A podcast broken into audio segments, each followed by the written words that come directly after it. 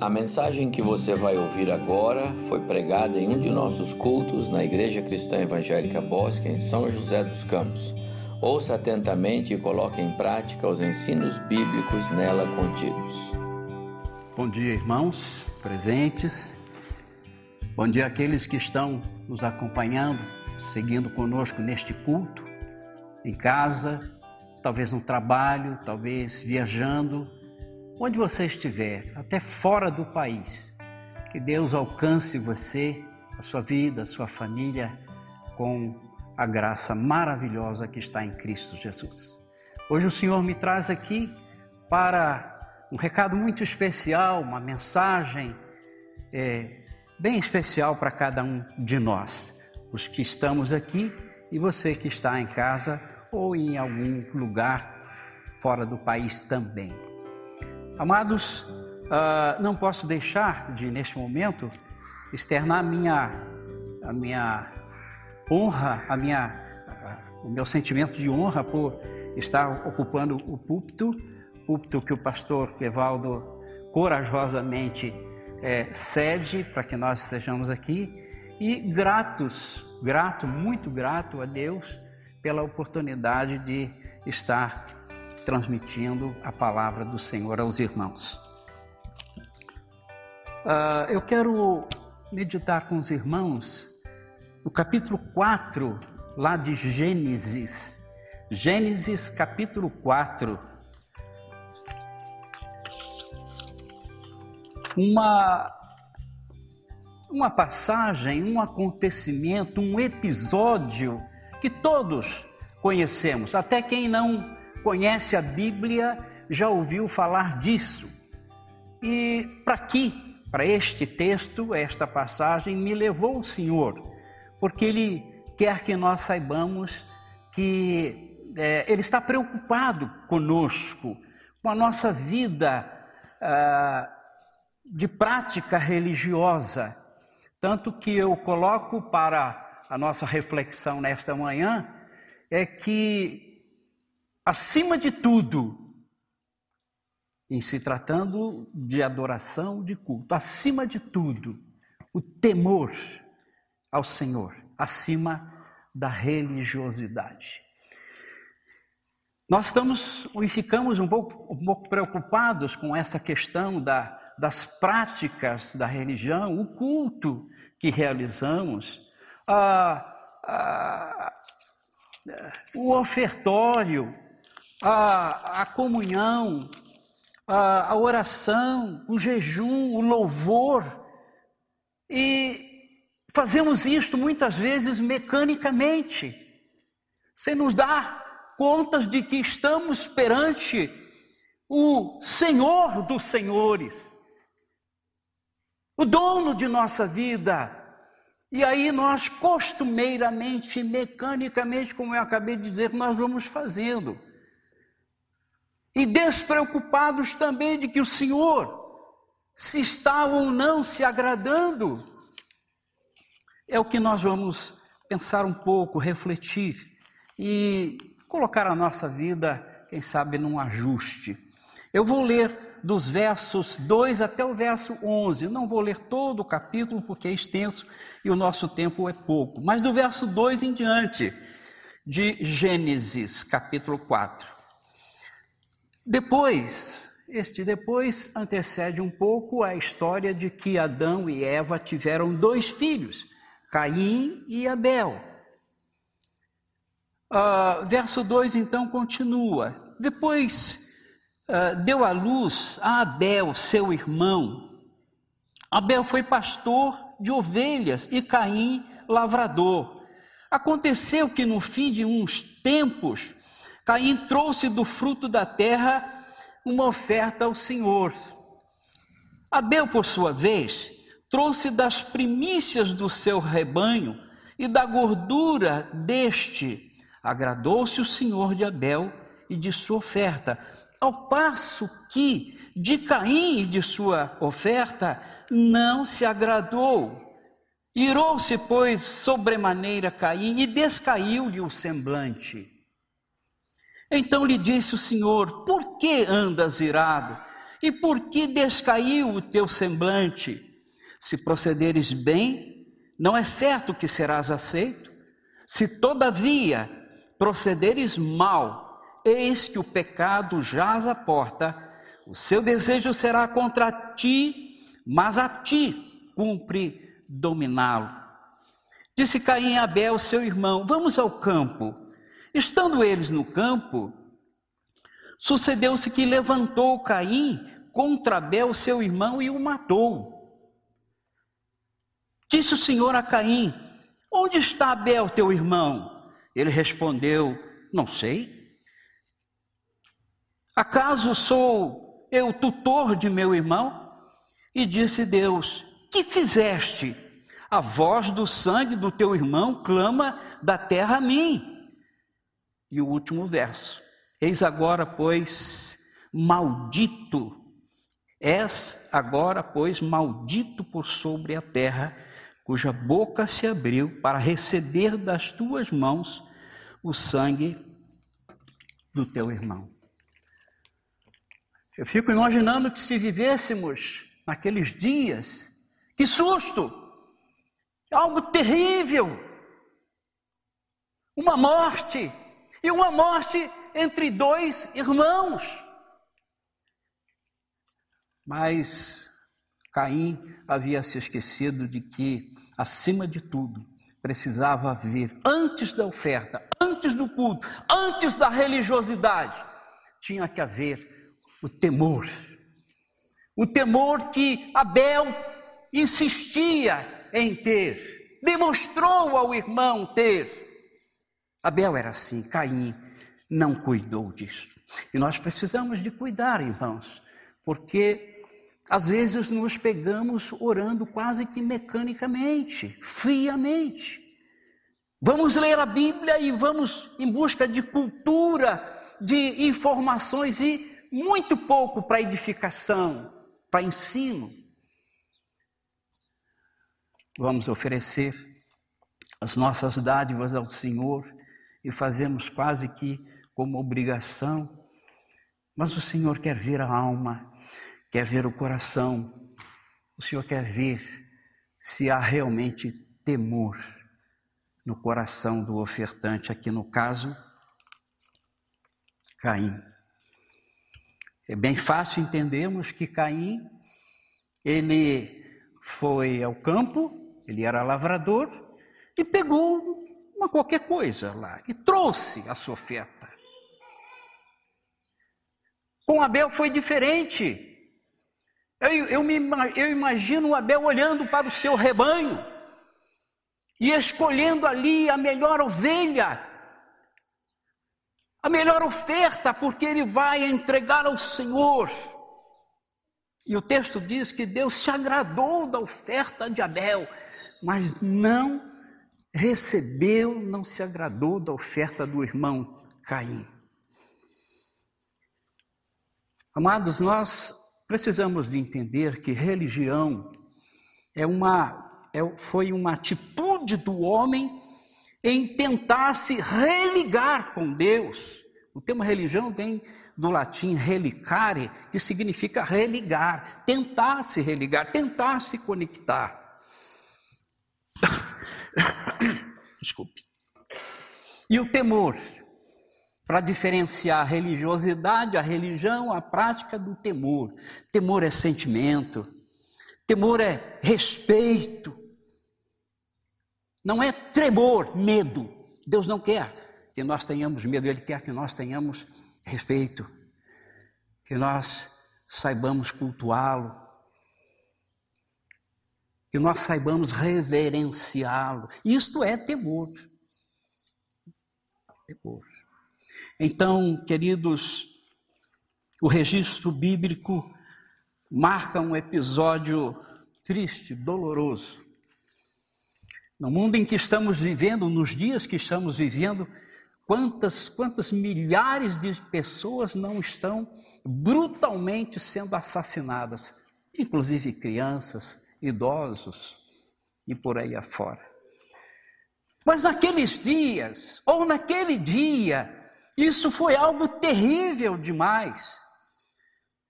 afetou com certeza, abalou tremendamente o coração de Eva e Adão. Meu Deus! Afetou a sociedade, que passou a partir daí a cometer crimes. Se você olha para o verso 23, você vai ver, desse mesmo capítulo, você vai ver Lameque falando: Eu matei um homem porque me pisou no pé. Olha que coisa. Olha, ah, sabe, não foi nenhuma defesa, autodefesa, ele, ele me pisou no pé. E diz, mas aqui, é, um homem porque ele me feriu, e um rapaz porque me pisou. E assim caminha a humanidade, até os dias dos nossos dias. Amados, foi um homicídio terrível. E eu separei alguma coisa em especial para este momento, para compartilhar com você, para que nós pudéssemos ver, sentir, perceber a gravidade daquilo perante Deus. Não foi só a sociedade que se abalou, Deus se abalou. E eu vou destacar alguns agravantes algumas é, alguns comportamentos que aumentaria em muito, se levado ao pé da letra, em muito a punição de ser meramente expulso. O Senhor o expulsou da sua presença, expulsou Caim da sua presença.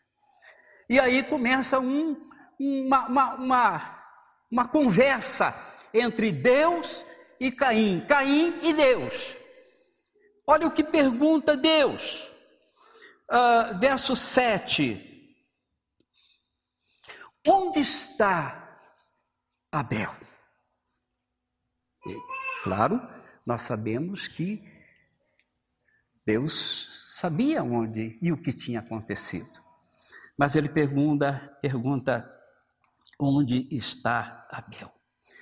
Foi um crime, amados, para nós começarmos a, a avaliar isso tudo, um crime doloso, um crime com intenção de matar. Haja visto ele, depois dessa rejeição do Senhor, de sua oferta, ele convidou o irmão, o irmão, vamos, vamos ao campo. Ele já havia premeditado. Outra indicação que vemos que o Senhor o repreende Caim, por que você anda desfigurado, anda cabisbaixo, anda triste? E o Senhor mesmo ajuda a entender, é o pecado que você está reservando no seu coração. O mal jaz à porta, mas cumpre a você resistir e dizer: sai daí. Então, um crime premeditado, um crime doloso. Isso agrava mais ainda, irmãos. Não foi uma autodefesa, não foi um acidente, não foi uma fatalidade, não. Ele guardou aquilo, acalentou aquilo no coração. E aí começa a ficar mais difícil. Uma outra particularidade na questão da da lei penal foi por um motivo fútil. Motivo fútil. O Senhor não aceitou a oferta de Caim. E por que não aceitou? Porque ele fez de qualquer jeito, mecanicamente. Talvez porque o irmão fazia, o pai fazia, ele fez. Motivo fútil. Irmãos, estes quesitos, eles vão comprometendo mais ainda a vida do, do homicida, do praticante. O motivo fútil é o que nós vemos no verso 5. Eu me alicercei bem aqui para deixar isso bem claro para os irmãos, para quem está nos acompanhando. Um motivo fútil. Primeiro, um dolo. É, ele havia ele foi premeditando aquilo até a sua consumação, depois a gente vê que não tinha razão para aquilo, porque o irmão pagou aquilo que era culpa dele. Ah, esse crime também teve um requinte de crueldade. Crueldade. Ele não entrou numa luta corporal com o irmão. Ele não preparou uma emboscada, uma armadilha. Mas ele simplesmente é o que dá a nos entender o texto em que o momento em que o irmão vacilou, deu-lhe as costas, muito provavelmente ele tenha dado uma paulada na cabeça do, do, do, irmão, talvez uma machadada, ele era lavrador, não sei, mas alguma coisa, de alguma maneira, então foi uma ação contra uma pessoa que não teve chance nenhuma de defesa. Quer ver mais? Uh,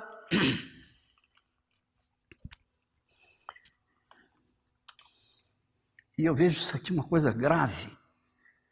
Verso 9, ele, Caim, quando questionado pelo Senhor, onde está Abel, teu irmão? Ele diz: Não sei. Mas como alguém pode ter coragem de assassinar alguém a paulada, a machedada, a pedrada, não sei como, como ele, Caim, matou o seu irmão, mas ele morreu e ele foi agredido pelo irmão. E agora o Senhor pergunta: onde está o teu irmão? Ele diz: não sei. Ele havia ocultado o cadáver, com certeza. Sabendo que o Senhor iria cobrar, sabendo que o Senhor conhece tudo, ele foi por este caminho da ocultação do cadáver. O Senhor sabia, conhece todas as coisas, ele sabia o que Caim tinha feito do seu irmão. Quem sabe coberto com algumas folhas, quem sabe feito um buraco enterrado, como faz hoje aí. Mas foi um crime tornando-se violento a cada passo. E aqui agora ele vai responder, deveria de responder, por ocultação do cadáver do irmão. Mais um passo, só mais um e outro, e, e terminam nisso, porque isso se estenderia. Ele nega ao Senhor aquela culpabilidade. Simplesmente o Senhor pergunta: Onde está teu irmão? Onde está? E ele disse: Não sei. Por acaso eu sou o tutor do meu irmão? Olha que desrespeito. Olha que afronta, olha que atrevimento dizer ao Deus que ele sabia que era conhecedor e rigoroso, eram filhos ensinados em casa, sob o temor, sob os sacrifícios, o culto, a religiosidade, e ele aqui agora, neste momento que está entrando em aflição cada vez mais aguda, e ele diz: Eu não sei, eu sou o tutor do meu irmão. Isso não se faz às autoridades, porque elas, punem severamente por falta, por desacato à autoridade. E ele sabia disto. Mas deixa eu só dizer mais uma coisa.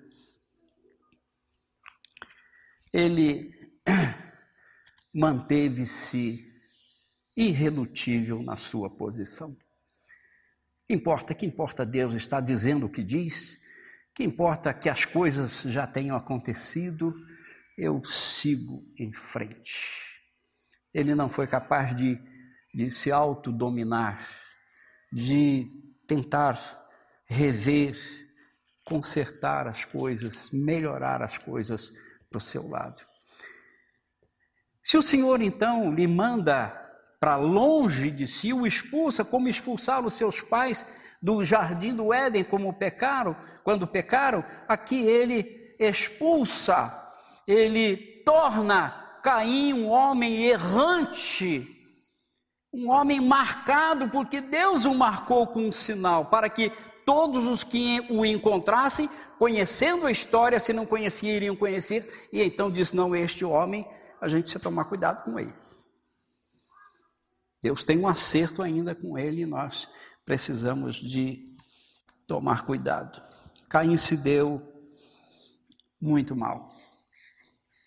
O irmão morreu.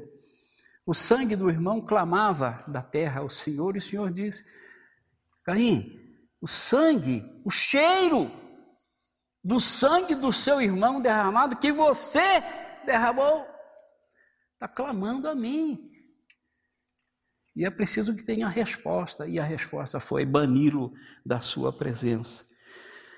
Verso 11 diz que ele foi amaldiçoado. Ora, irmãos, é, a gente fica pensando nessa experiência de Caim, ele foi fazer uma oferta ao Senhor, agradar ao Senhor do seu jeito, jeito displicente, descuidado, e agora aqui ele é amaldiçoado. Eu respiro fundo porque nós precisamos de, precisamos de rever as nossas práticas religiosas, nossos cultos, orações, como eu disse há pouco, para que nós não sejamos rejeitados como Caim. Ele tornou-se fugitivo porque assim o Senhor o determinou que acontecesse com a sua vida. E ele saiu errante, temeroso, apavorado, dizendo até: alguém que se encontrar comigo vai me matar. Já rondava ali na sua vida o temor pela morte, a sua própria morte. Ele, Caim, persistiu então no seu caminho desastroso. Uh, nós precisamos de atentar, como eu acabo de dizer e repito, as nossas práticas em como como agradar o Senhor, como servir o Senhor, como oferecer alguma coisa ao Senhor. Eu tenho muita preocupação, é minha preocupação. Eu tenho muita preocupação com essas coisas na maneira em que estamos orando ao Senhor não percebemos que já vivemos na presença do Senhor. Nós já vivemos. E agora, quando você vai orar, por exemplo, você vai numa intimidade maior ainda com o Senhor. Você se aproxima de Deus quando Ele, imagino eu que nos céus Ele diz: para, para, os louvores, a adoração de todos os anjos e santos nos céus. Eu quero ouvir o louvor e a adoração do pastor Evaldo, porque é sincera. A sua adoração, a sua oferta, o seu louvor. E então ele para tudo para ouvir, porque Deus se agrada dessas coisas, mas ele se desagrada quando nós fazemos coisas semelhantes a que fez Caim. Então nós precisamos de tomar cuidado. Nossa vida precisa ser melhor policiada, vigiada, porque o inimigo, e a Bíblia diz isso tantas vezes, ele anda ao nosso derredor, à nossa volta, procurando uma brecha e vai fazendo todos os ataques que ele pode. Pior ainda quando nós vivemos negligentemente. Então, que nós tenhamos cuidado em colocar o temor, a reverência, o respeito acima de toda a nossa prática religiosa, de toda a nossa vida. O Senhor tem que olhar para mim e, olhando para mim, ao invés de olhar no que eu trago para oferecer, Ele quer que eu ofereça a minha vida. E eu quero finalizar que pode isto que digo facilitar, ajudar, para que nós não venhamos a incorrer em erros bem parecidos, bem semelhantes, se não for até o mesmo. Em primeiro lugar, o Senhor quer, e se possível, não se esqueça disso. o Senhor quer de cada um de nós excelência. Excelência. O que é excelência? Excelência, excelência é uma qualidade altíssima, muito grande, muito especial. Ele quer excelência da nossa maneira de ser, de viver, de fazer. O Senhor não consegue se agradar de uma maneira de qualquer jeito. Então, não não se esqueça, meu irmão, você que me vê, me ouve, atente a esta palavra que o Senhor me põe aqui para dizer nesta noite, e não é só os irmãos presentes. Eu digo isso para mim mesmo, Deus quer excelência da minha parte. E se não tiver excelência, o Senhor diz: vá oferecer ao seu governador, vê se ele aceita esses sacrifícios. Vocês conhecem do que eu estou falando. O povo de Israel, um certo tempo, ao invés de pegar os melhores, as melhores ofertas do rebanho, eles estavam oferecendo ao Senhor cordeiros e novilhas, sarmentas, aleijadas, cegas, e eles iam levar como oferta para o Senhor. O Senhor chegou um momento e diz: Olha, eu estou cheio dessas, dessas ofertas que vocês estão me trazendo. Eu não suporto o mau cheiro disto. Vai oferecer ao governador. E tome cuidado porque ele pode atirar isto na sua cara. Excelência. Excelência. E você sabe agora, se não sabia, eu creio, estou certo de que sabia, excelência é alta qualidade. O Senhor quer que parta de nós sempre e em todos os momentos. Equilíbrio, equilíbrio. E os dias que nós estamos vivendo com isso que está por aí permeando sobre toda toda a face da terra, todas as pessoas, as pessoas estão com os nervos à flor da pele, irritadas nervosas, nervosíssimas. Falta equilíbrio. Ah, o Senhor exorta aqui a Abel, a, a Caim, dizendo: não é certo que se você proceder bem, as coisas vão mudar. As coisas mudam, elas acontecem, acontecerão diferentes. Equilíbrio, equilíbrio no tratamento com as pessoas, equilíbrio nas coisas que nós fazemos.